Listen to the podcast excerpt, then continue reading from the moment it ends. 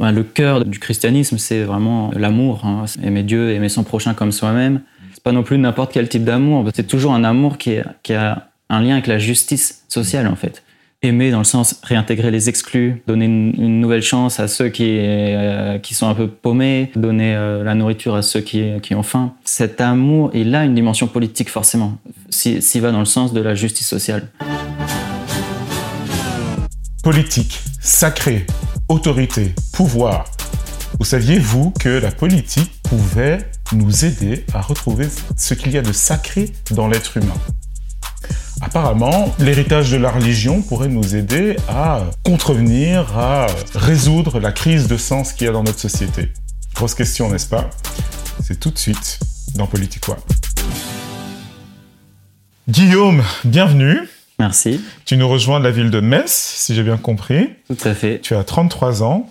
Donc à peu près l'âge du Christ, comme on dit. J'espère que ça va pas se finir trop mal cette année. Euh, alors raconte-moi, à ce qui paraît, tu es prof. Dis-moi plus sur, euh, sur ton travail. Moi, je suis prof de philo dans un lycée, voilà, euh, où je passe une bonne partie de mon temps et un petit peu prof aussi dans la prison de Metz, deux heures par semaine. Tu enseignes là-bas? Ouais, ouais, la philo. En fait, il y a une école. généralement, dans les prisons, il y a une école où euh, on enseigne plutôt les, on va dire les, fondamentaux, un peu de maths, un peu de français, et puis parfois il y a des ateliers un peu plus originaux. Là, ils se sont dit euh, que ça valait le coup de faire des sciences humaines et de la philo, donc on fait ça avec des volontaires. Waouh C'est sympa. Ouais. Et quels âges ils ont tes, euh, tes élèves ou tes étudiants? Ouais, c'est des adultes, donc je pense les plus jeunes, ils doivent avoir dans les 20, 22, 23 ans, et plus vieux, la soixantaine. Waouh Ça doit changer l'expérience du lycée, j'imagine. Ouais, c'est différent. Mais au final, on, fait, on étudie à peu près la même chose, hein, à peu près les mêmes thèmes.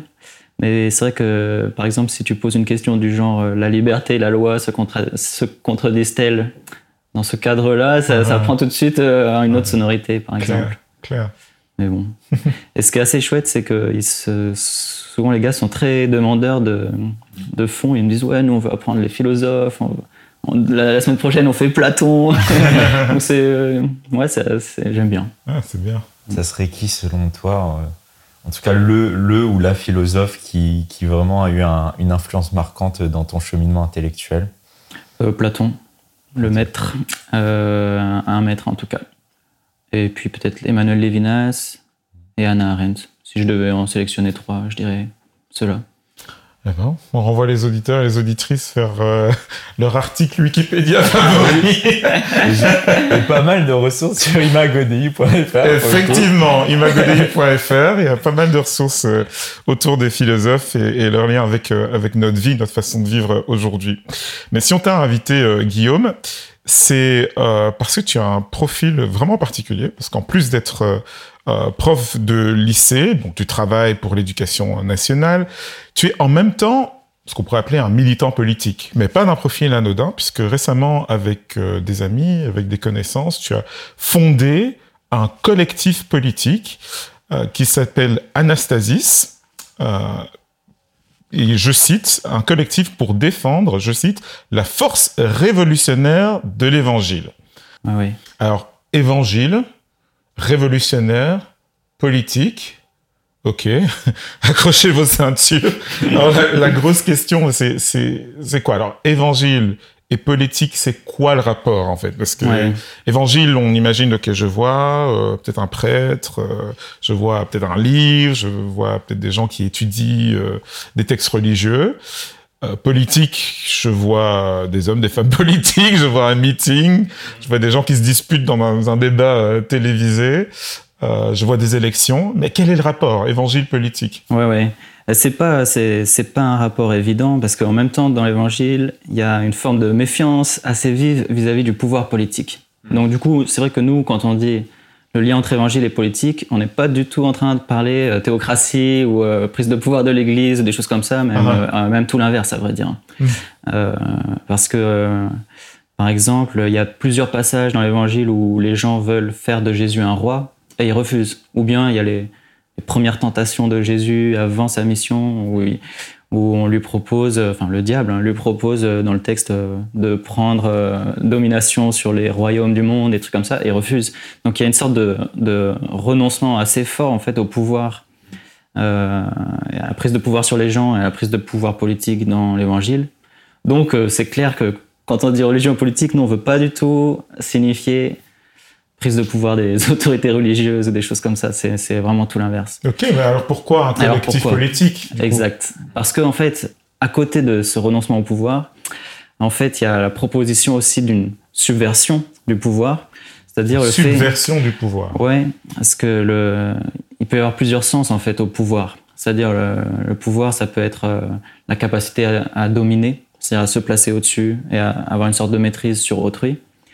Ou bien ça peut, euh, ça peut signifier euh, le service, c'est-à-dire se mettre au service du bien commun, se placer d'une certaine manière en dessous des gens, même si on a une, autorité. Quand on lit le, tout début de l'évangile, ça commence de manière assez révolutionnaire. Ça commence avec, par exemple, le Magnificat, avec ces phrases d'une sorte de retournement de pas mal de valeurs. Genre, il renverse les puissants de leur trône, il élève les humbles, il comble de bien les affamés, renvoie les riches les mains vides. Hmm. Donc euh, il y a quand même, euh, dès le début, en fait, cette espèce de d'annonce d'une sorte de renversement des valeurs humaines, c'est-à-dire ce qu'on place en haut, richesse, honneur, pouvoir, hmm. et d'un coup euh, ravaler vers, vers le bas, et ce qui est placé en bas, la veuve, l'orphelin, l'étranger, la femme et la soifée, le prisonnier, est placé en haut d'un coup. Donc il y a quand même, euh, je pense, c'est simplement ça, hein, la force révolutionnaire au sens de retournement. Retournement. Du coup, ce... l'évangile ne serait pas là comme euh, une domination ou une autorité à mettre en place, mais en tout cas plutôt que, comme euh, quelque chose qui, stimule l'aide aux autres et qui se met au service de la politique quelque part. Tout à fait. Ouais, vraiment, dans le sens du coup d'un ferment, on va dire. Un ferment qui va nourrir des gens, nourrir leur sens du bien commun, leur sens du service, et du coup, euh, les. Ouais, voilà. Et je pense aussi à une autre chose là, c'est que le cœur du christianisme, c'est vraiment euh, l'amour. Hein. C'est la religion de l'amour, aimer Dieu, aimer son prochain comme soi-même.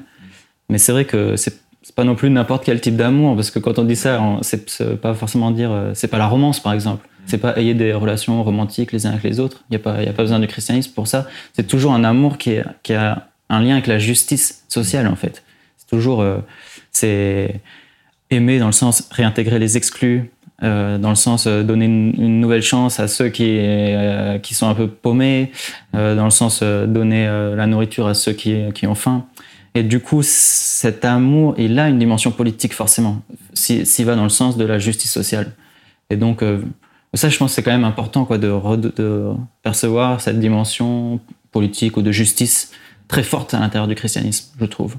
Donc tu veux dire que si on, regarde le message fondamental du christianisme, l'évangile, ou le texte des évangiles, c'est un peu, euh, un peu la confusion parce qu'on utilise évangile, ça veut dire le message fondamental du christianisme, mais c'est aussi des livres hein, qui sont dans, dans, dans, le Nouveau Testament. Donc si on regarde ça, pour toi les principes qu'on qu'on en dégage, ils ont, si on suit ces principes, en fait, ils ont un impact politique dans, la, dans la société. et donc et donc votre euh, collectif essaie de de quoi? De mettre en lumière, de montrer tous ces impacts politiques? Comment ça s'est produit en fait En fait, c'est quand même né d'un. Il y, a un lieu qui existe à Paris qui s'appelle le Dorothy, qui est un café associatif euh, qui, qui, organise pas mal de choses en fait. À la fois, c'est un lieu social, un lieu d'entraide, un lieu aussi euh, d'apprentissage de, de, métiers manuels et un lieu de réflexion. C'est né de là. Il y avait pas mal de, de gens de ce café qui se disaient Ouais, mais il manque une dimension euh, justement un peu plus politisée et euh, peut-être un groupe qui serait plus capable d'intervenir dans le débat public, euh, un peu pour faire pendant euh, au christianisme identitariste aussi. Mm. Et du coup, il y, a eu un week-end organisé l'été dernier où j'ai participé. Et après, c'est, là, c'était plutôt un week-end de réflexion où chacun a dit un peu ce qu'il ce qui, espérait. Et puis, et puis petit à petit, s'est fondé le truc. Est-ce que ça a un sens d'ailleurs le mot Anastasis, à, à, part d'être le nom d'une chanteuse américaine célèbre mais bon. Je savais même pas, tu vois. Ouais, je pense à Anastasia, mais bon, je passe. je suis trop vieux, je pense. non, mais anastasis, ouais, c'est un mot grec. euh, un- En fait, c'est un double sens. Ça veut dire euh, résurrection. Par Mhm. exemple, il y a les icônes orthodoxes euh, où on, on voit Jésus euh, qui tire les gens de- des tombeaux. Ah Ça, oui. on l'appelle souvent anastasis. Oui.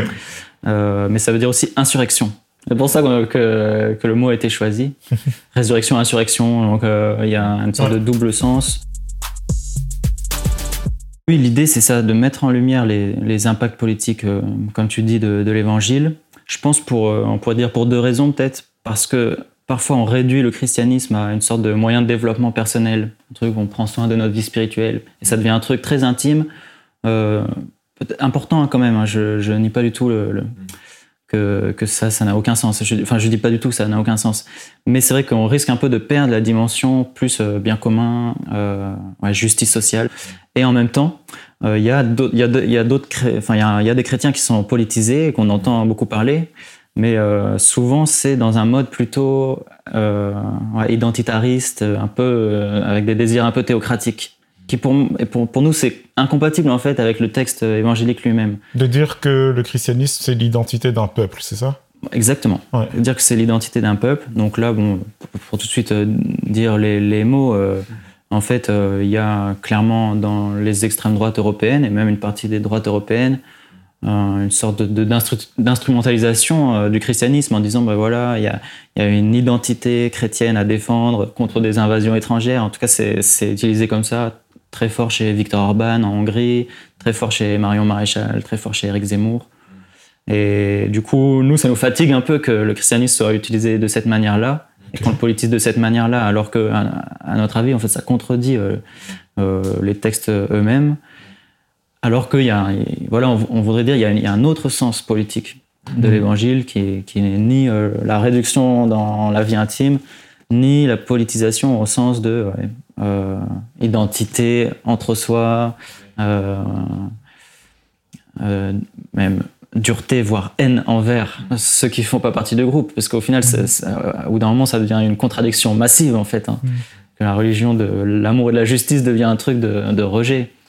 Et nous, ça nous insupporte, en fait. Le, le groupe Anastasis, non, a plutôt le désir de ne pas hésiter à rentrer dans, dans, dans des combats de, de, ouais, de parole ou de, de, de position euh, sur les questions de justice, en disant, bon, bah voilà, là, s'il y a, s'il y a des manières de faire qui, qui ont des conséquences euh, vraiment dangereuses, bah, il, faut, euh, il faut prendre une parole clivante et, entrer en polémique, en fait, il faut accepter ça. Ok. Il y a, une double, adresse, je pense, un peu une adresse aux chrétiens, euh, de réveiller euh, justement cette dimension de justice sociale et puis de, aussi pointer les contradictions entre certains qui proclament euh, défendre le christianisme tout en le subvertissant euh, dans, dans le fond. Donc il y a ça, et puis après, euh, bah, il y a tout simplement participer, comme euh, tout un chacun, à, la vie de la société, euh, en, voilà, en s'engageant, mais c'est pas plus que ça, je pense. Et sinon, ensemble, vous vous sentiriez proche d'un parti politique ou est-ce que vous diriez, nous, on est plutôt de gauche, plutôt du centre, plutôt de la droite ou que sais-je? Ouais, il y a quand même, ça serait, ce serait faux de dire qu'il n'y a pas une proximité assez forte à gauche. Euh, ouais, y a, je, je sais même pas exactement, par exemple, pour qui euh, chacun vote. Hmm. Je sais pas trop. euh, c'est sûr qu'il y aura des proximités plus fortes euh, euh, avec des propositions, on va dire, anticapitalistes, euh, des propositions écologistes, euh, voire décroissantes. Je pense que ce serait ça les proximités les plus proches. Et voilà, après, il y aura sans doute des petites tensions parce que, par exemple, à l'extrême gauche, souvent, il y a, l'idée d'une laïcité justement qui réduit vraiment la religion à la vie intime. Tu faisais référence à, à certaines réactions qu'il y a ben, dans, dans, dans ce que tu dis par à, à, à gauche surtout. euh, plus à gauche on va, plus c'est prononcé, plus c'est articulé que, en fait, la religion, en principe, c'est privé. Pourquoi ça, ça ressort de l'intime Pourquoi euh, faire un collectif politique qui est inspiré par la religion C'est un petit peu mélanger des choses qui ne doivent pas se mélanger. Euh, la religion est censée rester à la maison ou à l'église, à la rigueur, mais pourquoi amener ça dans, dans la sphère publique quoi? Ouais, ouais. Bah, ça, c'est, je trouve, peut-être, je pense à deux choses. Là. Premièrement, que c'est assez franco-français, en fait, euh, cette idée. Ah Là, par exemple, je pense à l'Amérique du Sud où il y a eu ce grand mouvement de la théologie de la libération qui consistait globalement à relire les textes, mais avec une attention très forte euh, au présent, à l'histoire en train de se faire. Et au final, ça a produit euh, ben, quand même des choses assez intéressantes, en tout cas beaucoup d'engagement des chrétiens dans, dans les transformations sociales. Et bon, voilà, c'est donc ça, ça, existe aussi. Et après, l'autre chose que je pensais, c'est euh, bah, il y a une distinction que Paul Ricoeur avait faite sur la laïcité que je trouve intéressante. Paul Ricoeur, c'est un autre philosophe. Un autre philosophe, ouais. Français, oui. C'est plutôt. Euh, souvent, c'est Macron qui parle de lui parce qu'il a, été son, son, assistant un petit moment. Bon. Mais euh, ouais, Paul Ricoeur, il a dit ben, il, y a, il y a une double compréhension de la laïcité. Du côté de l'État, c'est une laïcité d'abstention, donc pas de religion, pure neutralité. Et du côté de la société, c'est une laïcité de débat. Parce qu'en fait, dans la société, forcément que les gens ont des convictions. Pas, pas que religieuses, d'ailleurs, religieuses, idéologiques, je sais pas, euh, euh politiques. Euh, euh, spirituelles, diverses, etc. Et personne ne va les effacer. Et puis en plus même, ces, différentes convictions ont un rôle dans la constitution du débat de la société civile et dans la constitution du compromis ou du consensus démocratique. Et du coup, euh, Paul Ricard dit, euh, ben, en fait, toutes ces convictions ont leur place dans le débat, à une condition qu'on soit capable de traduire en fait ce qu'on pense dans un langage compréhensible par tous. Et moi, ça, j'aime beaucoup cette idée en fait. C'est-à-dire, ce serait faux de dire que euh, nos idées ne sont pas inspirées par des convictions spirituelles. En tout cas, pour un chrétien, je pense que c'est impossible. Euh, et, mais par contre, si on en parle publiquement, ou dans, dans ben, il faut savoir aussi euh, traduire dans un langage compréhensible par tous, parce que mmh. sinon ça, ça, devient à nouveau la religion close, euh, l'entre-soi qui n'a pas de sens. Tu as commencé en disant, on, voit, on voit souvent le christianisme comme une sorte de programme de développement personnel. euh, euh, bien sûr, c'est une caricature de le dire comme ça, mais, mais c'est vrai, il y, a, quelque chose dans, la foi chrétienne, comme dans beaucoup de religions en fait, qui touche de, euh, euh, qui touche au fait de prendre soin de sa vie spirituelle. Voilà. Et la, foi chrétienne euh, une proposition, un appel, une invitation à euh, prendre soin de sa vie spirituelle d'une certaine manière. Mais là, tu démontres que, euh, que ton engagement à toi, bah, il touche aussi, bah, en tout cas, à ta spiritualité à toi, parce que tu, tu réfléchis, tu te questionnes, tu te demandes comment prendre soin de l'autre, euh, tu ouais, tu te mets en question. J'imagine que tu communiques avec Dieu aussi euh, au travers de tout ça, ou tu, tu, lui poses tes questions, ou tu essaies de l'écouter? Là, ce que tu dis, ça me fait penser à deux choses. C'est du coup euh, prendre soin de sa vie spirituelle. Au début, je m'en suis peut-être un peu moqué, mais en fait, c'est quand même, euh, en fait, c'est quand même fondamental. Et je pense qu'il y a beaucoup. Enfin, moi, j'aime beaucoup l'insistance de, bah, de certaines parties de l'Évangile sur ce qui se passe dans le secret. Okay. Ça, il y a beaucoup de passages où où Jésus dit en fait ce qui est important c'est dans le secret. -hmm. euh, c'est chez toi, euh, dans, lorsque tu pries et que tu fermes ta chambre ouais, ouais. à clé et que personne le sait, trucs mm -hmm. comme ça. Euh, c'est là que Dieu te voit en fait. Ouais, ouais. et en fait, pour de vrai, je pense, euh, c'est comme un arbre, on va dire, euh, en hiver, il n'y a rien qui pousse, il ne change pas, mais en fait, dans le secret, il est en train de préparer quand même le printemps.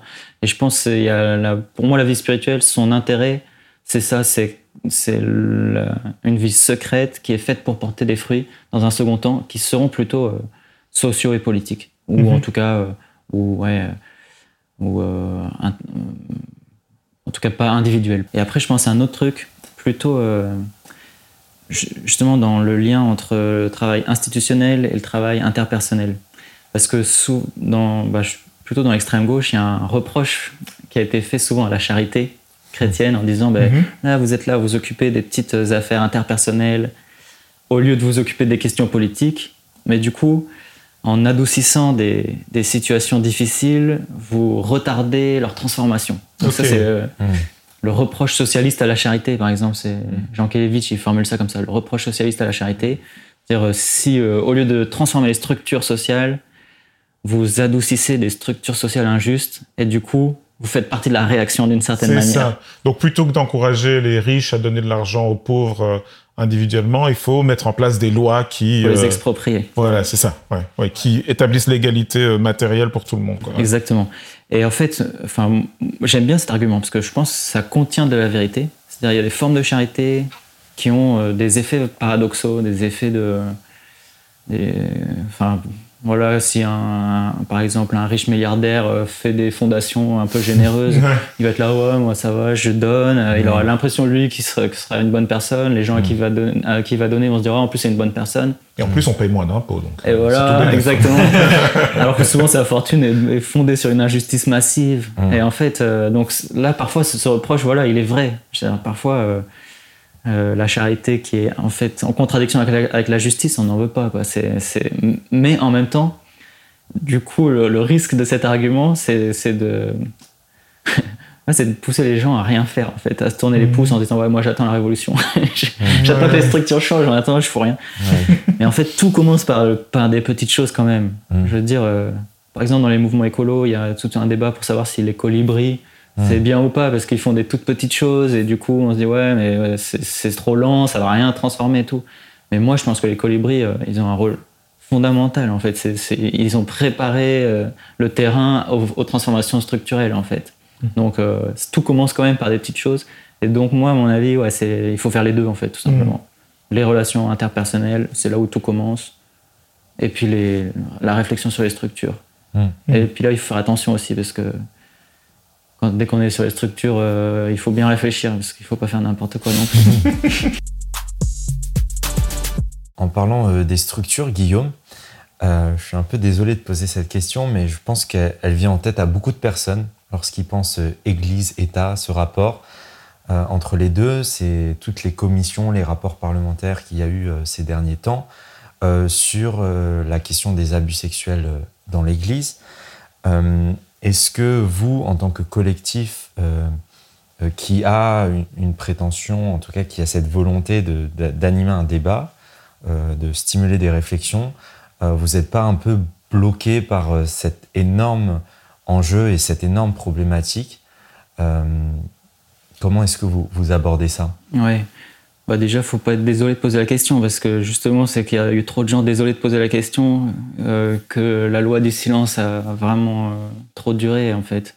Donc, euh, il faut surtout poser la question et la reposer en fait et la reposer parce que les, en fait, les personnes qui ont qui ont rendu possible les enquêtes parlementaires, et, enfin les enquêtes tout court en fait et l'approfondissement vraiment de de la question c'est des gens qui ont d'abord pas été écoutés, où on leur a dit euh, ouais, bon, euh, on va faire, on va se pardonner entre nous et puis ça ira, un truc comme ça.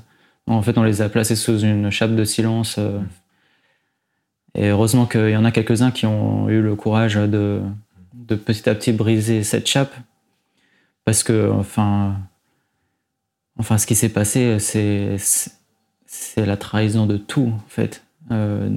C'est-à-dire, il y a il y a deux problèmes déjà. Enfin voilà, que des prêtres pédocriminels.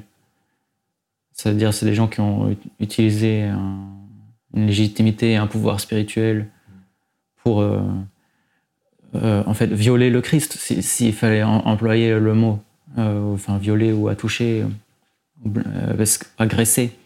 Parce que, en fait, voilà, c'est les plus petits. Donc, c'est pas. C'est lourd ce que tu dis, hein. Ouais, mais c'est la vérité. Enfin, c'est hmm. la vérité. C'est c'est ça en fait qui s'est passé. Parce que pour de vrai, une, agression sexuelle, pour l'agresseur, euh, c'est un moment pulsionnel un peu glauque euh, qui dure 10 minutes. Et pour l'agressé, bah, en fait, c'est des troubles. Euh, enfin, c'est des troubles à vie en fait. C'est, mmh. Je veux dire, c'est c'est des traumatismes, c'est des. Ça dépend des fois. Hein. Ça des, des, problèmes au contact physique, des problèmes relationnels. Des, mm. C'est des conséquences vraiment lourdes en fait.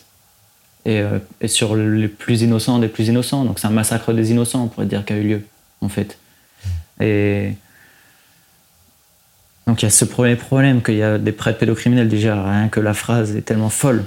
Et deuxième problème, que, le sachant, certains responsables de l'Église n'ont pas vraiment fait ce qu'il fallait pour que ça s'arrête, en fait. ça, c'est presque encore pire, parce que du coup, il y a cette responsabilité individuelle des, gens qui ont commis euh, les fautes, et cette responsabilité structurelle, institutionnelle, des gens qui ont pas assez parlé, euh, ou un peu caché, ou, insisté sur euh, le pardon des, des fautifs.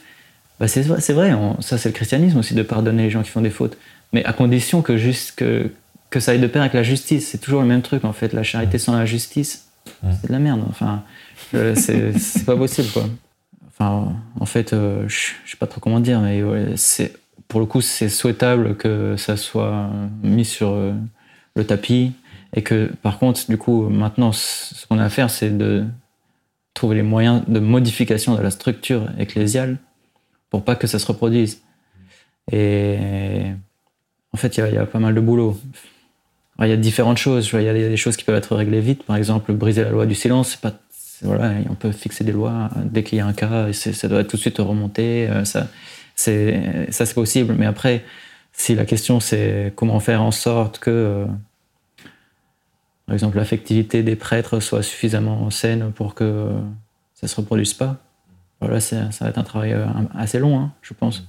Enfin mmh. voilà, il y a, y a, plein de questions sur la manière dont le rapport au corps à l'intérieur du christianisme a pris parfois des formes un peu étranges. Pour moi, c'est bizarre. Par exemple, l'évangile, ça, parle sans cesse de libération des sens. Ça parle beaucoup de corps, en fait. De libération. Enfin, ouais, de, de gens qui, qui sont bloqués, qui se mettent à marcher, de Dieu qui s'ouvre, de, de peaux qui sont, qui sont guéries, etc. Du coup, pour moi, si on était dans un christianisme plein, euh, en fait, on devrait être très libre avec euh, les corps. Et bizarrement, c'est un peu l'inverse. Les plus coincés, on va dire souvent, sont chez les cathos. Donc il y, a un truc, euh, je ne sais pas trop comment ça, s'est formé dans l'histoire, mais ça, à mon avis, ça va être assez long, de dire de réconcilier christianisme et sexualité, affectivité, hmm. corps. Tu, euh, tu, ouais, tu poses sur, là sur, la table des, sujets qui sont, qui sont délicats, mais qui peuvent paraître assez, euh, assez surprenants pour les, pour les gens qui, qui, nous écoutent, assez intrigants. Euh, de réconciliation avec son corps, de libération du corps dans, dans la relation euh, avec Dieu, en tout cas euh, l'appel du, du, christianisme, hein, l'appel du, Christ. Tu parlais aussi, et, et j'ai trouvé ça, ça, assez frappant, que dans le cas des abus sexuels, tu, tu l'as appliqué dans, dans ce contexte-là en disant ben, c'est un viol qui a, qui a été fait à l'égard du Christ. Euh, d'où vient, d'où vient ce, raisonnement? Parce que là, tu, tu, fais, tu fais le lien entre, entre le Christ et les victimes, c'est ça? Oui, tout à fait. Ça, pour le coup, là, c'est pour moi une application presque directe de l'évangile. Parce qu'il y a, y a toujours ce passage, ce que vous avez fait au plus petit d'entre les miens, c'est à moi que vous l'avez fait. Jésus dit ça, donc il s'identifie, lui, au, plus fragile. Puis, je sais pas, ça commence par Noël, l'évangile. Euh, Jésus enfant, euh, euh fragile du coup. Et en plus, un peu rejeté, parce que c'est Jésus enfant et réfugié en plus. Hmm. Donc il y a ça. Et après, il y, y a un passage très violent dans l'évangile où Jésus dit Ceux qui ont fait du mal à, l'un de ces plus petits qui sont les miens, mieux vaudrait pour eux avoir été jetés dans un lac avec une pierre attachée au cou. Hmm. C'est trash. Hein. C'est trash, ouais. Euh, le tout premier récit qu'on trouve dans, dans, dans, la Bible, qui est le récit de la création, a cette, cette idée euh, un peu fracassante que l'être humain est créé à l'image de Dieu. Mm. Et que dans ce récit, bah, c'est tout être humain. Hein, c'est l'être humain. Il n'y a, pas de, qualification. Euh, l'être humain, homme et femme, d'ailleurs. C'est la seule qualification qui est, est là, d'ailleurs. Euh, je le soumets à, nos auditeurs, mais je, vous soumets cette, idée euh, à, vous aussi, parce que euh, dans notre conversation, apparemment, cette idée que l'être humain est créé à l'image de Dieu, en latin imago Dei, voilà, euh, petit clin d'œil, vous aurez compris le, lien avec, avec les promoteurs de, ce podcast, mais c'est censé avoir des répercussions. Euh, là, on voit dans la relation qu'on peut avoir avec euh, des gens qui sont dans le besoin, euh, la façon dont on pense la situation des victimes, la façon dont on, se rebelle, j'allais dire rebelle, mais on se, on se fâche devant les injustices et l'abus de pouvoir des, des, puissants. Mais en même temps, est-ce que, euh, c'est un rôle qui est particulier pour les chrétiens de, de, répandre ces idéaux-là. Hein, donc, euh, Guillaume, tu es derrière un, collectif euh, politique chrétien. Ou est-ce que euh, c'est un, concept, une idée qui manifestement a vraiment des répercussions spirituelles, politiques, professionnelles et autres, que toute personne en fait peut, s'approprier? Comment est-ce que vous, vous voyez cette, cette tension? Bon, évidemment, c'est plus Guillaume que je vais entendre, mais on est dans une, dans une conversation aussi. Eh ben, ah oui, pour moi, c'est c'est pas du tout réservé aux chrétiens, hein, pas du tout. C'est, je pense que on peut partir du constat que de toute façon, il y a une diversité de convictions, et je pense que et en plus, il y a quand même de la profondeur dans beaucoup de, traditions en fait, de soit des traditions de pensée, soit des traditions spirituelles. Alors il y a des écarts. moi, si je suis chrétien, c'est parce que j'ai choisi aussi de pas euh, être. Euh, enfin, je, serais forcément en désaccord avec certaines en tout cas certaines parties d'autres traditions. Mais en même temps, euh, pense que dans, ouais, dans la diversité des traditions spirituelles, ou même dans la diversité des formes que prennent les traditions spirituelles ou traditions de pensée ou traditions philosophiques, il y a euh, des ressources pour euh, l'action pour la justice ou des ressources qui vont vers la, reconnaissance du caractère sacré de l'être humain. à mon avis, ouais, on, on, peut trouver... Ouais. En tout cas, c'est pas du tout réservé aux chrétiens. Quoi il y a de la richesse un peu partout. Bon, il faut quand même s'opposer à, certaines choses, mais euh, en tout cas, euh, il y a quelque chose de, désirable et même de beau, tout simplement, dans l'interculturalité. quoi. Hmm. J'aime bien aussi le fait que les, je, reviens un peu dans, l'évangile, mais j'aime bien le fait que, par exemple, les premiers à, reconnaître Jésus comme un roi sont des mages venus d'on ne sait pas où, qui pratiquent une autre religion et qui viennent d'un autre pays. En fait, ça commence du coup dans, un, dans une ambiance interculturelle euh, assez intéressante, je trouve. Mhm, mhm. voilà. Et c'est là où d'ailleurs il y a ah, peut-être une réponse à ce christianisme identitaire, de dire que en fait le christianisme est une forme de rencontre euh, interculturelle de, de base avec la, toute la tradition euh, hébraïque juive, les apports aussi voilà, de, de, la philosophie grecque, quelque part, euh, qui, qui, a influencé, qui était là en arrière-fond. Enfin, il y a, y a, des métissages de culture. Oui, ouais, tout à fait. Je, je suis tout à fait d'accord. Et même, je pense que c'est à continuer un peu sans cesse. C'est-à-dire que, euh, en gros, euh, s'il y a une incarnation de Dieu, bah, c'est pas dans, c'est dans, dans, dans l'histoire, en fait. Donc, du coup, je pense, moi, que c'est intéressant de, justement de réinterpréter sans cesse les la tradition et les textes chrétiens à partir de l'histoire réelle telle qu'elle est en train de se mmh. faire. Et en fait, ça va, ça, va se nourrir, parfois peut-être se corriger, parfois prendre des directions un tout petit peu différentes, mais, mais c'est ça qui est vivant. Sinon, si c'est juste répliquer une tradition morte, à quoi ça sert, franchement? tu, tu, parles d'une idée chrétienne quand tu parles d'incarnation, cette idée que, euh, que Jésus, le Christ, est l'incarnation euh, de Dieu, c'est Dieu qui est devenu euh, chair humaine, mais il s'est incarné quand même dans une culture, à une époque, selon des pratiques. et donc, Dieu s'est mis en contexte quelque part. Exactement. Et donc, si c'est si le cas et que, et que toute personne voudrait se euh, chercher à rencontrer Dieu, ben, il faut aussi qu'elle euh, remette euh, toute, ses, toute sa spiritualité en contexte. Ouais, j'aime, moi j'aime beaucoup. Hein. C'est mis en contexte, je trouve ça super comme formulation. Mhm. Et là, ça me fait penser, il y a un artiste que j'aime bien, que j'ai découvert il n'y a pas très longtemps, qui s'appelle Kelly Latimore, qui fait des, des, icônes. Mais en fait, donc il fait par exemple des icônes de la Sainte Famille en réfugié un peu contemporain.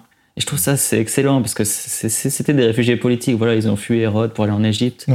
Et donc là, on les voit, c'est c'est des icônes classiques à la fois et totalement contemporaines. Et je sais pas, je trouve ça. Enfin, je pense qu'il faut faire connaître cet artiste. Euh, si vous nous écoutez et que vous ne voyez pas la vidéo YouTube, allez vite euh, à la voir sur, euh, sur le compte Imago IFR, vous, vous verrez. Guillaume, merci, c'était vraiment une conversation passionnante. Merci à vous. On a commencé l'émission en se demandant euh, est-ce que est-ce que la religion peut aider à, à, résoudre ou en tout cas en partie à, résoudre la crise de sens et la crise politique que, que traverse notre société et que, que la jeunesse euh, vit euh, très particulièrement. J'ai une intuition que peut-être, en tout cas, euh, la preuve en est faite, mais en tout cas, ça paraît intéressant, ça paraît intéressant. Voilà, c'était notre émission Politiquois. Politiquois, c'est une émission Imago Dei. Vous nous retrouvez sur YouTube et sur votre plateforme de podcast favorite. N'hésitez pas à nous mettre un pouce bleu, des étoiles, vous connaissez le tralala. Et pour en savoir plus, rendez-vous sur imagodei.fr, le site web où vous retrouverez beaucoup de matos pour vous inspirer et pour vous aider à aller plus loin. À la prochaine!